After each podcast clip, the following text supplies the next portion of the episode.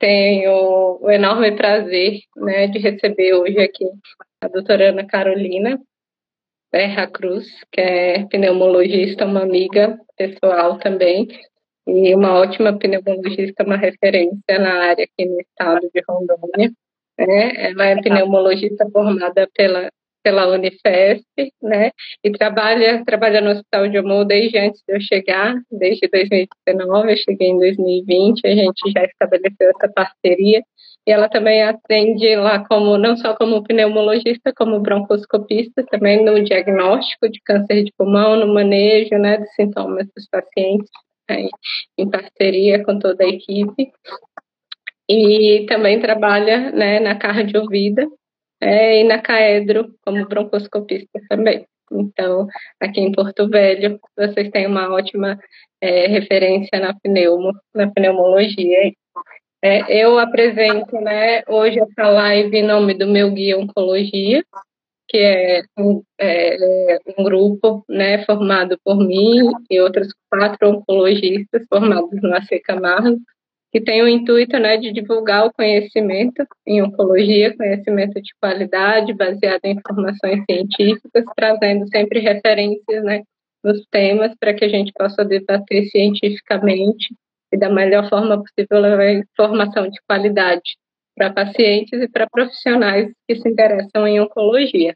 Meu nome é Poliana, eu sou oncologista clínica formada pelo AC Camargo, trabalho no Hospital de Amor atualmente com a doutora Ana, e também trabalho no Encamp como oncologista clínica. Né? Então, sejam todos bem-vindos. É um prazer estar aqui hoje, né? justamente pela importância do tema. É né, um câncer muito prevalente, é o terceiro mais prevalente, o que tem né, uma grande importância em relação na, à população em geral e é uma população mais velha. Né? Uh, tem uma mortalidade alta. Então, é importante a gente também falar de prevenção, né, de, de como encontrar isso. São dos temas que eu acho que a vai conversar, né? Então, vamos, vamos lá, vamos começar nossa conversa né, de hoje, acho que com, com a primeira, né, a gente separou alguns temas né, que a gente juntas julgou relevante para trazer aqui na live. Vocês são bem-vindos a trazer questionamentos, também participar, né, e participar, tornar a live mais dinâmica, né, e trazer dúvidas mesmo, a gente está à disposição. É uma das, das é, perguntas que a gente selecionou é que, como a doutora Ana falou, né, as neoplasias de, de pulmão, elas são a principal causa de morte por câncer no mundo e no Brasil. É uma das cinco causas mais frequentes de câncer de pulmão e a primeira né, mais frequente de mortalidade por câncer. Então, é um câncer muito relevante para ser tratado, né, pela sua letalidade. Então, uhum. falar principalmente sobre prevenção e, e, diagnóstico precoce, que é o que pode prevenir né, essa, essa, essa extrema é, mortalidade que tem esse câncer. Né? Então, quem que pode ter câncer de pulmão, doutora Ana? Daí, é, quais são os principais fatores de risco para câncer de pulmão? Então, a gente começa que todos nós, né, podemos ter câncer de pulmão, mas a prevalência maior é, e a média, né, para câncer de pulmão é a população tanto masculina quanto feminina, né, acima dos 50 anos e que tem o principal fator de risco que é o tabagismo. Uma carga tabágica alta, que a gente vai comentar um pouco mais na frente, uma carga tabágica alta ou que se exponha à poluição, tá? Se exponha à sílica ou fogão a lenha, certo? É, isso são fatores de risco para câncer de pulmão. 85% é por tabagismo. É o principal fator de risco, né, de longe. Então, é, o principal ponto a ser debatido aí nessa noite. Né, acho que todo mundo cansa de ouvir, mas não é para cansar de ouvir. O tabagismo causa câncer de pulmão e não só câncer de pulmão, né? Câncer de bexiga, né? Câncer de rim está relacionado a alguns outros cânceres, câncer de mama, então, é, e não só em quem fuma, né? Quem é tabagista passivo também. Então, é um, um ponto muito importante. Então, pelo que você falou aí, aparentemente não é só quem fuma que pode ter câncer de pulmão, né? A gente tem outros fatores de risco também, é, de exposição, né, de trabalho, como você bem ressaltou aí a questão da sílica e outros é, contaminantes, né, mas sendo o cigarro o principal fator de risco mesmo. E quanto tempo de, de exposição, assim, que a gente considera fator de risco para desenvolver câncer? Eu fumei, eu já posso ter câncer, quanto tempo que é, é considerado aí para considerar como fator de risco? É. Normalmente é um tempo longo, tá? Em torno de 15 a 20 anos. Mas depende um pouco também, não só do tempo, quanto da carga tabágica. O que, que é isso? É a quantidade de cigarro que você fuma por dia. Se você fumar uma carteira por dia por 20 anos, uma média, né, obviamente, já é um risco, já é um fator de risco aumentado para câncer de pulmão. A partir disso, já tem um risco aumentado para câncer de pulmão. Mas se você fuma duas carteiras por dia por 10 anos, isso também é considerado um grande fator de risco. É, tabagismo, que a gente pensa é, que é o tabaco, né, que a gente pensa que é natural, ele é muito mais nocivo para o pulmão é, e para câncer de pulmão do que o tabaco com, convencional, né, com filtro porque ele justamente não tem o filtro. E aí ele pode também é, ser mais danoso ao pulmão e ser mais predisposto a câncer de pulmão. A gente já tem uma perguntinha aqui que vem ao caso aqui já na, na, na nossa na, na nosso debate inicial, que é o perfil da nefropédia, a doutora Kiliana, perguntando se pacientes com histórico de asma têm mais chances de desenvolver câncer de pulmão. Doenças respiratórias crônicas, é, principalmente que trazem lesão pulmonar, por exemplo, sequela de tuberculose, é, silicose, né, que são pneumoconioses, que a gente fala, né, doenças do trabalho, tem maior chance. Asma, não. Asma não é um fator de risco importante ressaltar, né? Acho que a, a famosa é, doença pulmonar obstrutiva crônica e o enfisema, que está altamente relacionado com o tabagismo que pode dar sintomas semelhantes à asma, esse sim, né? Está bastante correlacionado pelo mesmo fator de risco, que é o tabagismo. Perfeito. E falando também de isso mesmo, falando também de algo bastante frequente hoje em dia, principalmente entre os jovens, né, o famoso vape, o cigarro eletrônico. Ah, a gente já tem algum estudo que mostra como fator de risco como câncer de pulmão ou outras doenças pulmonares? A gente sabe que é, ainda não tem um estudo favorecendo ao, ao desenvolvimento do câncer de pulmão, porque o, o cigarro eletrônico né, aumentou recentemente, né, nos últimos 10 uhum. anos, é que houve um aumento pronunciado do uso, do uso recreacional e contínuo, né, não só momentâneo. É, mas a gente já sabe que tem algumas substâncias presentes no cigarro eletrônico, que estão presentes no, no cigarro convencional e até no nível muito maior né? Que são cancerígenas, como o etileno glicol, como o etanol, tá? Tem outras substâncias que são muito agressivas ao pulmão e que a gente já sabe que elas podem causar câncer de pulmão. Então, provavelmente, alguns estudos mais futuros, a gente vai ver algo é, relacionado a isso. Perfeito, perfeito. E pode causar também outras doenças, né? Tem algumas doenças mais agudas causadas pelo vape, né? Que a gente vê veiculadas. Isso.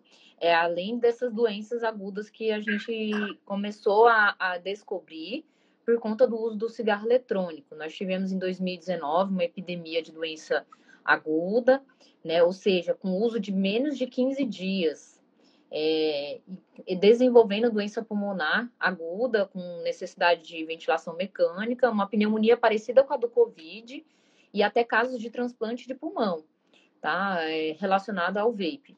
Hoje nós temos cada vez mais é, visto é, pessoas com doença pulmonar lesionado pelo cigarro eletrônico, inclusive principalmente os cantores, né? A gente vê que eles estão se queixando mais, até por usarem a voz, né? Então, doenças uhum. do trato respiratório, nós vemos que traz doença. Então, é, não só câncer, né? Ainda câncer, a gente é, ainda não tem trabalhos tão, tão, tão específicos, mas a gente sabe que é, provavelmente vai haver ou deve haver algum fator de risco aí. Perfeito. É, então, baseado nesses nossos fatores de risco, o que eu posso fazer para prevenir né, de ter câncer de pulmão? Então, o principal fator de risco é, como é o tabagismo, é não fumar. É, principalmente não fumar. Uh, após 15 anos que o paciente para de fumar, a chance dele ter câncer de pulmão se reduz para menos da metade. E isso é uma, um dado muito importante, porque é, não zera a possibilidade, mas reduz de forma que a gente nem precisa mais fazer rastreio para câncer de pulmão, de tão importante e pronunciado que é isso, né? Caso ele não desenvolva o DPOC, que é a doença pulmonar obstrutiva crônica. Então, é, isso é uma coisa muito importante e do ponto de vista populacional e do ponto de vista de saúde pública, é, que a gente consiga entender que é, isso diminui né, o risco. E não só de câncer de pulmão, de trato gastrointestinal, de trato respiratório, como a laringe, né, a garganta. Você falou câncer de mama, que é tão prevalente quanto o câncer de pulmão, e vários outros, né? O, o cigarro, ele, ele causa mais de 80 tipos de câncer. Então, não fumar evita diversos outros tipos de câncer. Só por isso já, já traria um benefício enorme para a pessoa e para a família, né? Porque quando adoece o paciente, adoece toda a família. Perfeito. Então, né, gente, não, não, não desanimem, né? Se você não se você ainda fuma, você ainda tem chance de diminuir o seu risco. Pare hoje, né? A gente tem até aqueles os quadrinhos mais populares que rolam aí nas redes sociais mostrando os benefícios da cessação do tabagismo, né? Desde no, nas primeiras horas da cessação, nos primeiros dias, nas primeiras semanas e aí ao longo do tempo, incluindo, né, com 15 anos, diminuir a, a, a incidência como de quem nunca fumou. Então, muito importante, tão importante quanto não iniciar é parar, parar o quanto antes. Lembrando que a gente tem sobre a questão de cessação, a doutora Ana pode falar até melhor que eu, a gente tem vários programas né, de apoio à cessação de tabagismo, né, incluindo no sistema público, no Sistema Único de Saúde, no CAPES, Drogas, né, doutora Ana? Acho que várias. A prefeitura, né, é, no setor primário, nós temos é, esse serviço né, de, de prevenção ao tabagismo, um acompanhamento. Então, é, é importante o paciente que fuma, a pessoa que fuma, entender que é uma doença multissistêmica é, e ela envolve vários tipos de dependência. Então, ela não é, não é só medicação, então a gente não consegue com apenas medicação ou apenas, é, apenas com a consulta médica é importante a gente entender que é uma doença, tabagismo, tem código internacional de doença, e é importante a gente tratar como tal. Então, é preciso um acompanhamento com psicoterapia, com medicação, algumas vezes, dependendo do grau de dependência do paciente à nicotina, é, para restabelecer, então, a cessação do tabagismo. E eu sempre falo para o paciente: ah, você já tentou parar de fumar? Ah, doutora, eu tentei, eu usei aquela medicação lá e não deu certo. Então, assim, já começou para mim falando uma coisa que não é, não faz, não é assim que é o tratamento para o tabagismo. Porque o tratamento dele envolve psicoterapia, envolve medicação, acompanhamento médico, é, é todo um, um é multiprofissional, né? Toda uma avaliação um acompanhamento quinzenal por até dois anos. Então, é, usar só a medicação é muito pouco para a gente falar que tratou o tabagismo. Então, existe tratamento, é um tratamento longo e ele é importantíssimo. Ele vai mudar, eu sempre falo para o paciente, você vai mudar a sua vida, você vai ser uma nova pessoa. Perfeito. Isso aí tocou num assunto muito importante para quem trabalha com câncer, para quem trabalha com doenças crônicas, que é a multiprofissionalidade, né? Hoje em dia, cada vez mais ressaltada, e graças a Deus a gente está cada dia mais enxergando essa importância. Então, ninguém trabalha sozinho, principalmente com doença grave, doença crônica, como tabagismo, como câncer, né? É, então, psicólogo, fisioterapeuta, assistente social, é uma gama de profissionais que são importantes, né? Desde o auxílio aí na, na questão da prevenção, cessação do tabagismo e principalmente no tratamento, né? Então, a gente é, destaca aqui a importância de, de cada vez mais né, construir equipes sólidas, ter equipes de referenciamento, ter equipe que você confia, né? né, não só médico, mas de equipe multiprofissional, é muito importante. É perfeita a colocação, doutora. É, vamos lá, agora falando de, de é, falando de sintomas, né? A gente tem, falou de, da questão dos fatores de risco, falou da questão da prevenção. Acho que a gente pode, você prefere começar por sintoma ou por, pela questão do rastreio, né? A gente tem hoje em dia estabelecido já rastreio para câncer de pulmão, né? Antes que fique sintomático. Então a gente a gente podia bater um pouquinho falar sobre isso, né? Isso. Vamos fazer assim. É, eu falo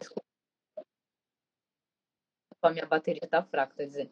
É, eu falo de rastreio e você fala como o paciente chega na primeira consulta com você.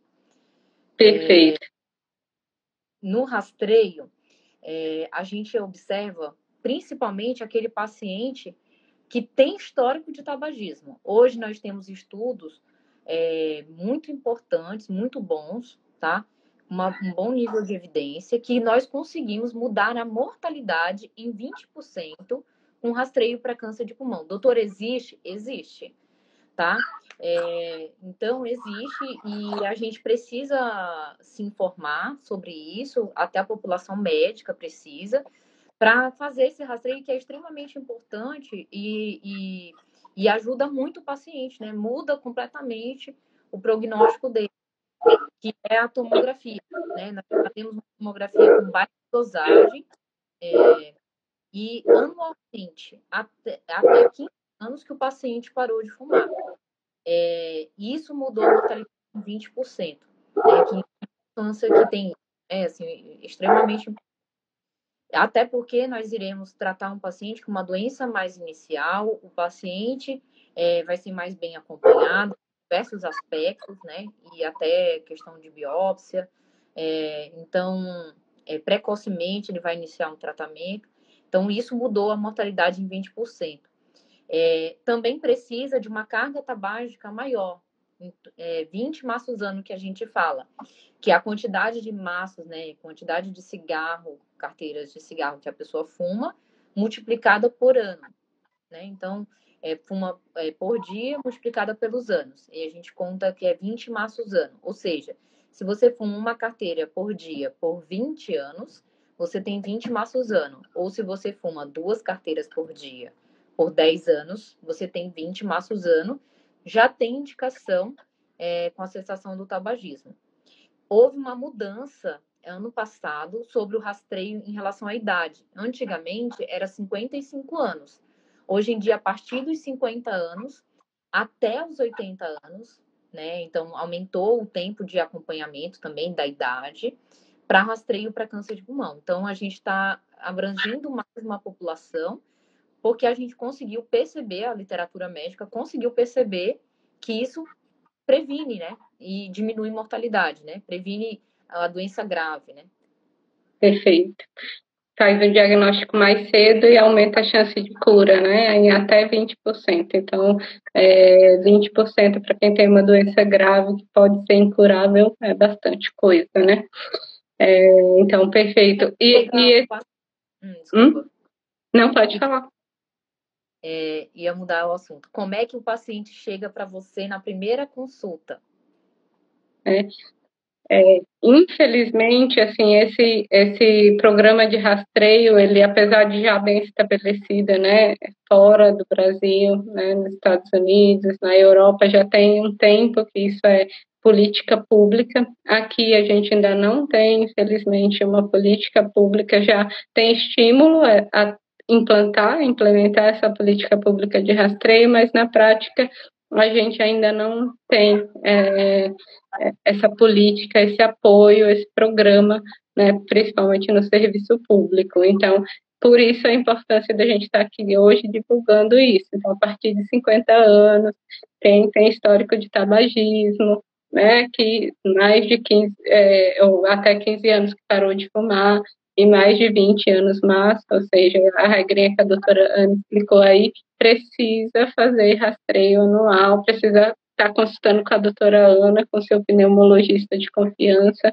precisa estar rastreando, para não acontecer o que é mais frequente de acontecer, né? Em 80% dos casos né, chega doença localmente avançada ou mesmo metastática, né, com alta chance de mortalidade. Então, o paciente que chega no consultório do, do pneumo, o paciente que chega no consultório do, do cirurgião torácico, o paciente que chega no consultório do cirurgista, muitas vezes chega com aquela história de tosse, né, crônica, né, tosse é, de meses ou anos sem piora progressiva, falta de ar, né, muitas vezes já com algum nível de dor e emagrecimento, né, sintomas que já mostram uma doença mais avançada, que está invadindo algum osso, algum nervo, ou mesmo que já tem metástase.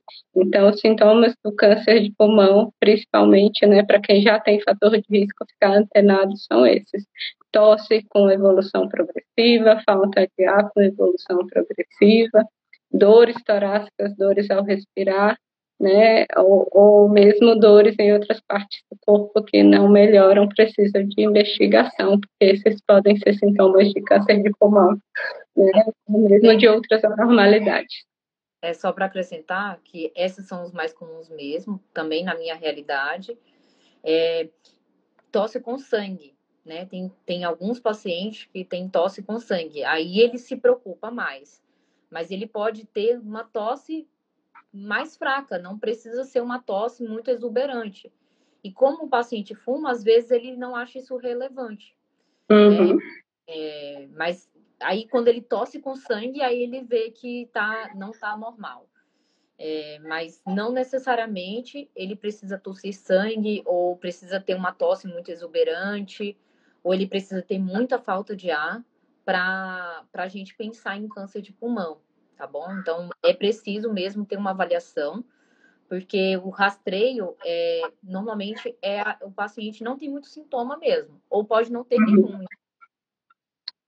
Perfeito. É, é isso que a gente quer nos que têm fatores de risco, né? Diagnosticar antes que chegue daí com sintoma. Por falar em diagnosticar antes que chegue com sintoma, é, Ana, quando que um nódulo pulmonar achado ali na tomografia é, ele pode necessita de um acompanhamento mais de perto, necessita de uma preocupação maior. Ali você faz a tomografia anual e quando que vai merecer um cuidado especial esse nódulo achado? É, o nódulo pulmonar ele é muito comum na população em geral e no paciente que é tabagista. Nós temos uma população, a população brasileira é muito comum, por exemplo, a tuberculose. Então, nós temos é, várias doenças que causam nódulo pulmonar. Então, nem todo nódulo é necessário biópsia.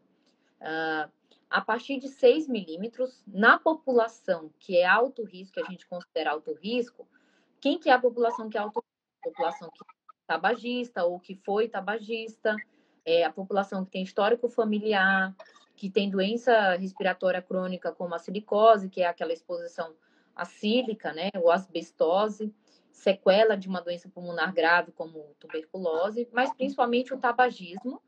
É, a gente vai, vai acompanhar esse nódulo é, acima de 6 milímetros é, até dois anos. Depende do aspecto do nódulo, né? Se ele é um nódulo que a gente chama sólido, ou se ele tem calcificação, é, depende é, também da localização do nódulo, no número de nódulos, Mas o principal fator de risco mesmo é o tabagismo com nódulo pulmonar que a gente chama solitário. Acima de 6 milímetros, a gente vai acompanhar esse nódulo por até dois anos. Alguns a gente acompanha por até cinco anos quando tem vidro fosco na tomografia. Perfeito, então, isso mesmo. Tempo, e não necessariamente significa que é câncer. Então, uhum. aí o fumo tem um nódulo. Não necessariamente é câncer, merece acompanhamento.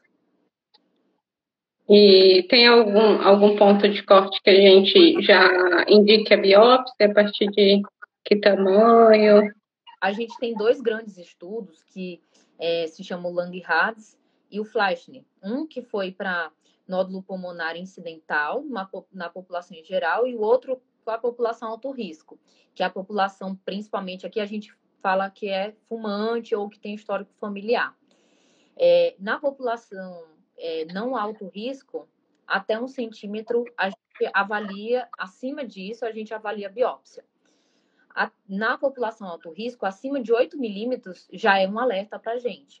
Então, acima de 8 milímetros, a gente ou vai repetir em três meses, ou a gente já vai uma PET-CT, ou pode partir para biópsia. É, é, normalmente, aqui no Brasil, existe uma prevalência muito alta para tuberculose, eu fico acompanhando mais de perto esse paciente é, e faço exames complementares, é, até porque a biópsia é desse tamanho, né, com um nódulo desse tamanho, é muito difícil, então eu acompanho mais de perto esse paciente, porque realmente é um risco muito alto para câncer. Perfeito. É, a gente também separou aqui uma pergunta que é muito, muito frequente no dia a dia, principalmente do oncologista, que é, tipo, doutor, e aí, o meu tratamento? Qual que ele vai ser? Eu tenho câncer de pulmão. Que tratamento que eu vou fazer? Né? Então, é, dá uma visão geral aqui, inicial. Então, o que a gente pretende é que todo mundo chegue com câncer, se tiver diagnóstico, chegue de rastreio, que chegue inicial e que seja bem pequeno, de preferência, que vá para cirurgia e fique curado com cirurgia ou com cirurgia mais algum tratamento complementar. Então, o, trata, é, o tratamento ele é dividido de acordo com é, o quão avançado ou não é esse câncer, né? A gente, a gente separa em alguns umas coisas que a gente chama estática, é, digamos que a classificação do quão avançado é esse câncer, ou quão localizado ele é, mas em resumo é assim, depende do tamanho, se for menor que 2 centímetros, não tiver linfonodo, né, tiver ali soltinho no meio do pulmão, muitas vezes dá para fazer cirurgia, e depois da cirurgia avaliar se precisa de algum tratamento complementar, né, como quimioterapia ou radioterapia, né, é, a gente separa depois dos estadios iniciais, tem aqueles que são chamados localmente avançados, que são tumores bem maiores, ou que pega parede torácica, ou que tem linfonodo né, positivo, né, linfonodo, né, é, é, são ínguas, né, que a gente tem entre os pulmões, aqui entre o pulmão do lado direito o pulmão do lado é, esquerdo, é, e quando essas ínguas elas têm suspeita de que o câncer chegou até ali, além de, do nódulo pulmonar, né, frequentemente a gente faz tratamento ou é, quimioterapia seguida de rádio, ou preferencialmente quimio mais radioterapia, né, e depois podemos fazer imunoterapia adjuvante. E hoje em dia a gente também já tem estudos com imunoterapia neoadjuvante, né, cenas dos próximos capítulos aí. E a é, gente, infelizmente, pode falar. Como? Tá muita novidade para câncer de pulmão nos últimos bastante, anos. Bastante novidade. É um câncer que, que mudou bastante a história, porque é, a gente costuma falar que câncer é um nome só para muitas doenças, assim como câncer de pulmão é um nome só para muitas doenças. Inclusive, a campanha do Agosto Branco do Instituto Vencer o Câncer desse ano é câncer de pulmão tem nome e sobrenome. E é isso aí. Né? Não é só um nome, tem várias nuances que a gente avalia, tipos, subtipos, para que a gente possa decidir o melhor tratamento. Esses exemplos que eu estou dando são dos cânceres de pulmão não pequenas células, que são os mais frequentes, né? São 80% a 85% dos casos. Né? E no caso dos metastáticos, aí sim a gente precisa ainda mais saber o nome e sobrenome desse tumor para que a gente defina melhor o tratamento, desde quimioterapia, combinado ou não com imunoterapia, dependendo do perfil da, da, da, de saúde do paciente também e do performance, ou seja, da, da capacidade dele de, de tolerar um tratamento, né, até terapias alvos, né, que a gente tem muitas para pulmão, né, desde chamadas drogas para alterações genéticas específicas que a gente encontra é, em alguns casos de câncer de pulmão. Então, até quase, aqui no Brasil, até quase 25% dos casos de câncer de pulmão metastático né, podem ter terapias alvos, muitas vezes de comprimido, né, muito mais bem toleradas do que quimioterapia. Então, é importante né, não só diagnosticar, como saber nome sobrenome para a gente definir um tratamento. Né. É, cada caso ser bem discutido multidisciplinarmente para que a gente chegue ao melhor tratamento para esse paciente. É, eu estou bem feliz porque justamente é isso que você está falando. A gente tem umas novidades em relação ao tratamento para câncer de pulmão e melhora a qualidade de vida do paciente, né? Então, assim, acho que a coisa mais importante não é, não é só prolongar a vida dele, e sim também melhorar a qualidade de vida dele, que eu acho que é, que é nesse momento que é tão importante, tão, tão é, sério para ele, né, para a vida dele, certamente é um, vai ser um momento ímpar na vida dele. É, então, eu acho muito bom é, a gente ter essas novidades, que a gente sabe que com o tempo a gente vai conseguir cada vez mais melhorar a nossa investigação, nosso tratamento, né? E, e, falando do tabagismo, mesmo, doutora, eu te, tenho câncer de pulmão, agora eu posso fumar porque, né, eu tô com câncer de pulmão, é isso, e, e eu já tenho câncer, então eu posso fumar. É, mesmo assim, há benefício, quem tem câncer de pulmão, parar de fumar. Então, mesmo quem tem, existe benefício parar de fumar. E em relação à resposta à quimioterapia, também há uma melhor resposta quando para de fumar. Então, é importante mesmo quem está fumando, é, o tratamento para o tratamento da é, a cessação, né? É, para o tratamento tanto da químio quanto da radioterapia, mostrou melhora aí da qualidade de vida e melhora da resposta ao tratamento oncológico. E melhora da capacidade funcional, né, do pulmão, aumentar tudo isso né, que o tratamento, né, muitas vezes não é fácil, e principalmente porque, né, se você diagnosticou um câncer de pulmão mais localizado, você cessando o tabagismo, você está diminuindo ali a chance de recidiva também da doença ou de novos cânceres de pulmão, né, importante ressaltar daí isso. Então, a gente falou também dos sintomas de câncer de pulmão e falou, ou então, hoje em dia é muito frequente, a gente teve aí a pandemia do Covid-19, em que muitas pessoas fizeram tomografias por motivo né, da infecção ou de suspeita de complicação da Covid e achou um nódulo. E agora, achei o nódulo, doutora, o que, é que eu vou fazer, quem eu devo procurar, né, quem que vai me ajudar com, com esse problema? É, é, eu voltei de férias, vou contar um fato assim. Eu voltei de férias agora e eu, eu trabalho no Semetron onde tem onde tem paciente Covid. E é engraçado que na primeira semana que eu entrei, é, voltei, nos pacientes Covid que estavam tossindo só, é, quatro deles é, assim, na, no, em dois dias é, quatro diagnósticos de câncer de pulmão. Né? Então, assim, é, às vezes o, a COVID é só um, um, mecanismo de fazer um exame de imagem para a gente é, avaliar melhor esse, esse nódulo pulmonar. E quem nódulo ou massa, né, é, pulmonar. Nódulo pulmonar, como eu falei, é comum. Então, é, nem sempre merece biópsia. A gente vai avaliar o aspecto do nódulo, né? É, o aspecto dele, os fatores de risco, se fuma, se não fuma, se tem correlação com infecção, é, quantos nódulos são, se o paciente fuma, qual a idade do paciente.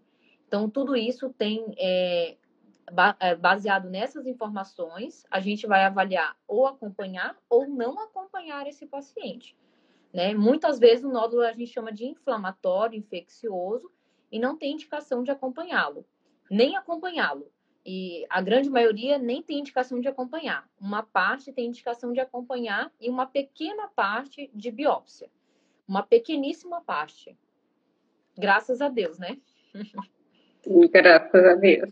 Então, é, para saber se precisa acompanhar ou não esse nódulo, ou mesmo se teve algum outro achado, né, procurar aí a pneumologista, né, um profissional capacitado, um pneumologista, um cirurgião torácico, ou mesmo um oncologista. O oncologista, muitas vezes, ele vai depois do diagnóstico, né, até para ver, é, muitas vezes, né, quando tumores iniciais e tudo, o pneumologista muitas vezes já já indica a broncoscopia ou a biópsia guiada por imagem, né, por tomografia, que são os principais meios de diagnóstico de câncer de pulmão.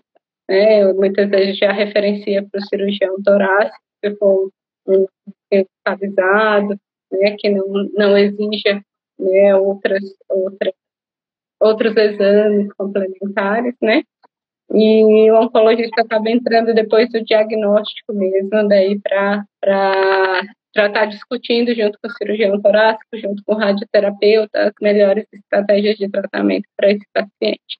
Então, é toda uma equipe que fica aí dedicada para diagnóstico e também para o tratamento desse paciente.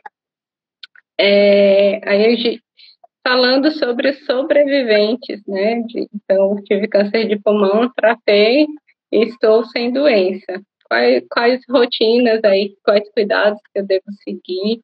Né? Algum cuidado pneumológico especial, algum, fora a cessação do tabagismo, né? Que eu devo, devo me preocupar?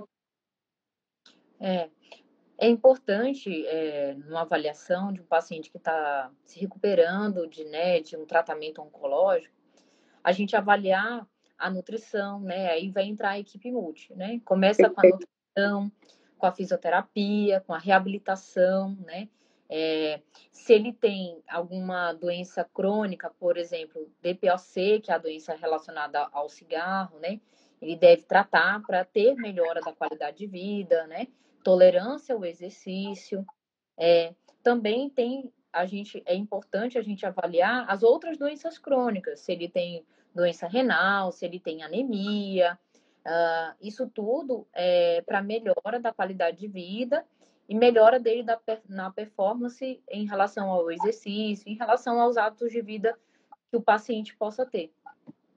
Uh, a Natália está falando sobre vacinação, né? Vacinação para prevenção também de pneumonia. Isso é uma coisa importantíssima que eu, eu tento sempre colocar na consulta do paciente com câncer de pulmão ou com paciente tabagista. Prevenção para pneumonia, tanto bacteriana, nós temos, né, a pneumo 23 e a pneumo 13.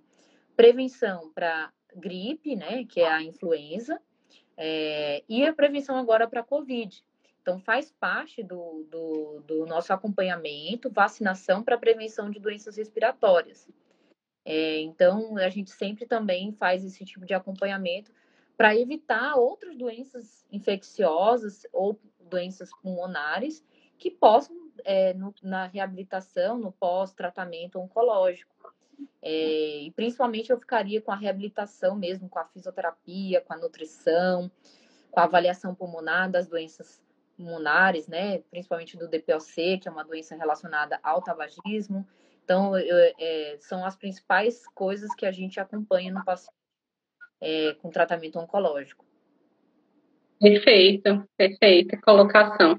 E é, fazer o acompanhamento com a sua equipe que te tratou a respeito do acompanhamento do, de, de acompanhamento da recidiva, né? Então, todo paciente que tem um câncer de pulmão precisa, né, acompanhar de tempos em tempos com imagem, tomografia, né, de rotina, né, com a equipe, seja cirurgião torácico, seja oncologista, a equipe que fez o tratamento também, além da reabilitação, que é primordial, né, da nutrição, fisioterapia, psicoterapia, cuidado com a família como um todo, que é uma família que sofre bastante junto com o paciente, é, tá aí fazendo o acompanhamento de acordo com o recomendado pelo seu médico, né, por pelo menos cinco anos, né, dessa, dessa, dessa doença, para que, né, se caso tenha alguma recidiva, seja detectada o mais precoce possível.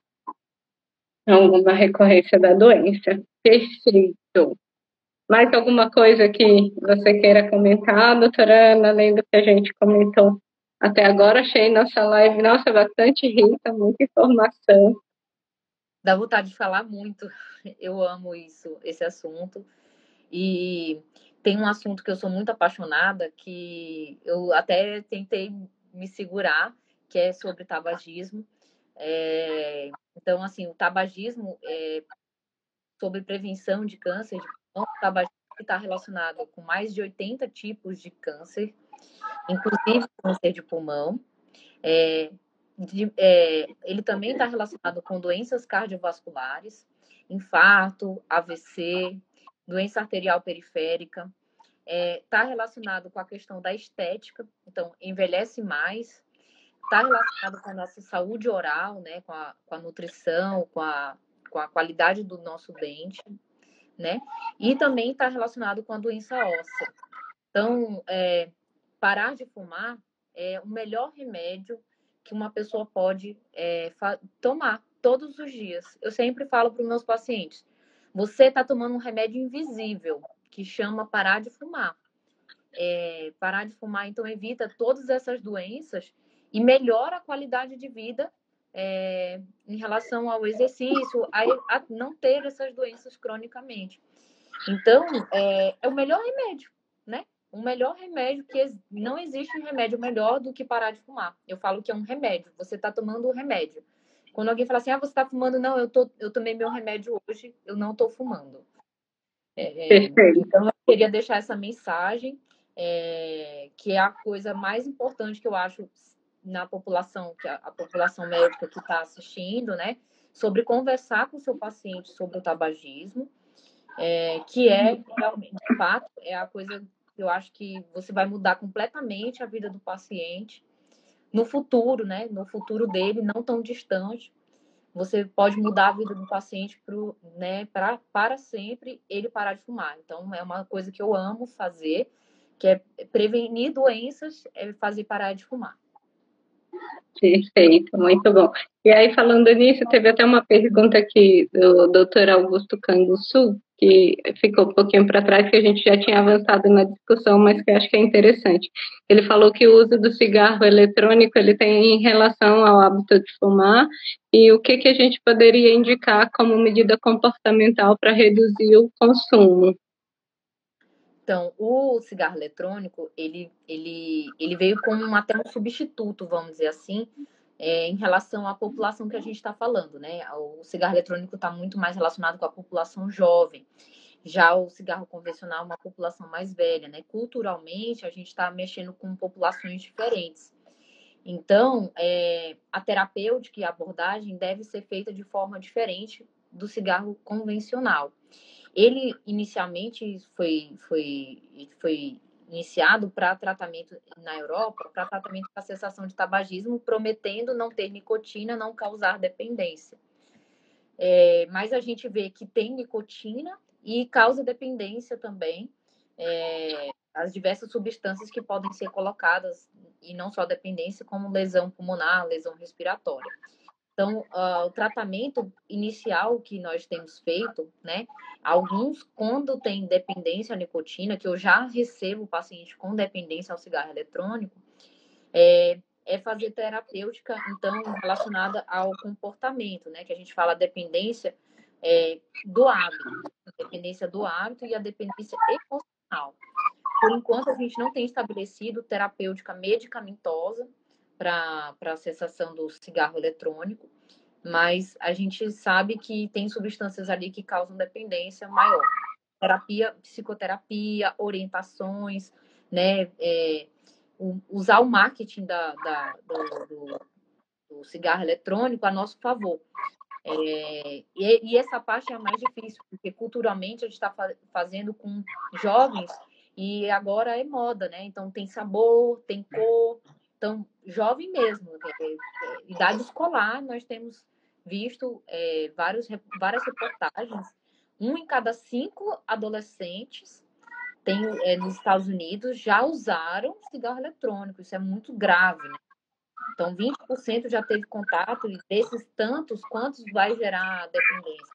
Então é, então, é extremamente importante essa conversa na população mais jovem, é, em relação à propaganda mesmo, a disseminar informação, que é danoso, que causa dependência. Então, a nossa terapêutica está mais voltada a isso, não está voltada ainda à medicação. Perfeito. Abordamos aí esse tema extremamente relevante, né? Porque como você bem citou aí, atualmente está como moda, né? Como algo é, legal, né? Algo para a pessoa se socializar mais, né? Então tá, tá infelizmente aí meio que no meio das festinhas, porque é diferente do cigarro comum, meio que você não precisa se afastar, não precisa ficar é, é, ali dessa galera. Mas, é, infelizmente, pode ter um custo, um custo aí alto, né, futuramente, como a gente já vê. Já vê algumas doenças. Uhum. É comum que a gente nem se toca, mas o cigarro eletrônico, ele é proibido pela a comercialização, né? Então, assim, de quem você está comprando? De um comércio ilegal. Então, é importante a pessoa saber também que não existe, é, não existe uma, uma, um cuidado em relação à substância que aquilo ali é utilizado, porque o comércio é ilegal, então não é aprovado pela Anvisa. Qual é a empresa? O que ele garante para você? Não existe essa fiscalização porque a Anvisa proíbe. Né? Houve até uma discussão recente no mês de julho sobre isso, tá? E não foi aprovado pela Anvisa, continua não sendo aprovado pela Anvisa a sua comercialização. Apesar da gente ver usar tão comumente, né, na, na, na, nas festas, enfim, não é aprovado. E fumar em ambiente fechado é proibido. Isso também não é respeitado. Mas não é permitido fumar em ambiente fechado. Então, é uma coisa importante também a ser falada. Né? É, então, sem regulamentação, sem fiscalização, não se sabe sequer o que está sendo consumido ali, né? Então, cuidado, gente, cuidado, né? Porque é cheiroso, é aparentemente menos é, ofensivo, que realmente não é, a gente não sabe, né? Sequer sabe o que, que tem lá dentro. Então, muito, muito cuidado aí com esse potencial vilão aí que a gente tem atualmente. É, eu, então a gente está completando aí 50 minutos já de live, passa muito rápido, né? Quando a gente está falando do que gosta, passa muito rápido, né? Então, agradecer a doutora Ana Carolina pela, pela presença, pela discussão rica, né? Agradecer a todos os presentes na live pela participação, né, pelas perguntas realizadas e, e por estarem aqui com a gente essa noite. Deixo a palavra com você, Ana. É, eu quero agradecer. Você me convidou e, assim, eu, eu é, só por você me convidar, eu já sabia que seria uma conversa muito boa e queria agradecer as pessoas que estão aqui. É, tem aí pessoas que eu conheço que têm muito carinho por, por nós, que estão interessadas em saber também do assunto e difundir sobre o câncer de pulmão, sobre a prevenção, né? É, muito obrigada pelo convite. Eu vou estar sempre disposta a falar sobre câncer de pulmão, sobre prevenção, tá bom? Tá certo. Um abraço a todos e até breve.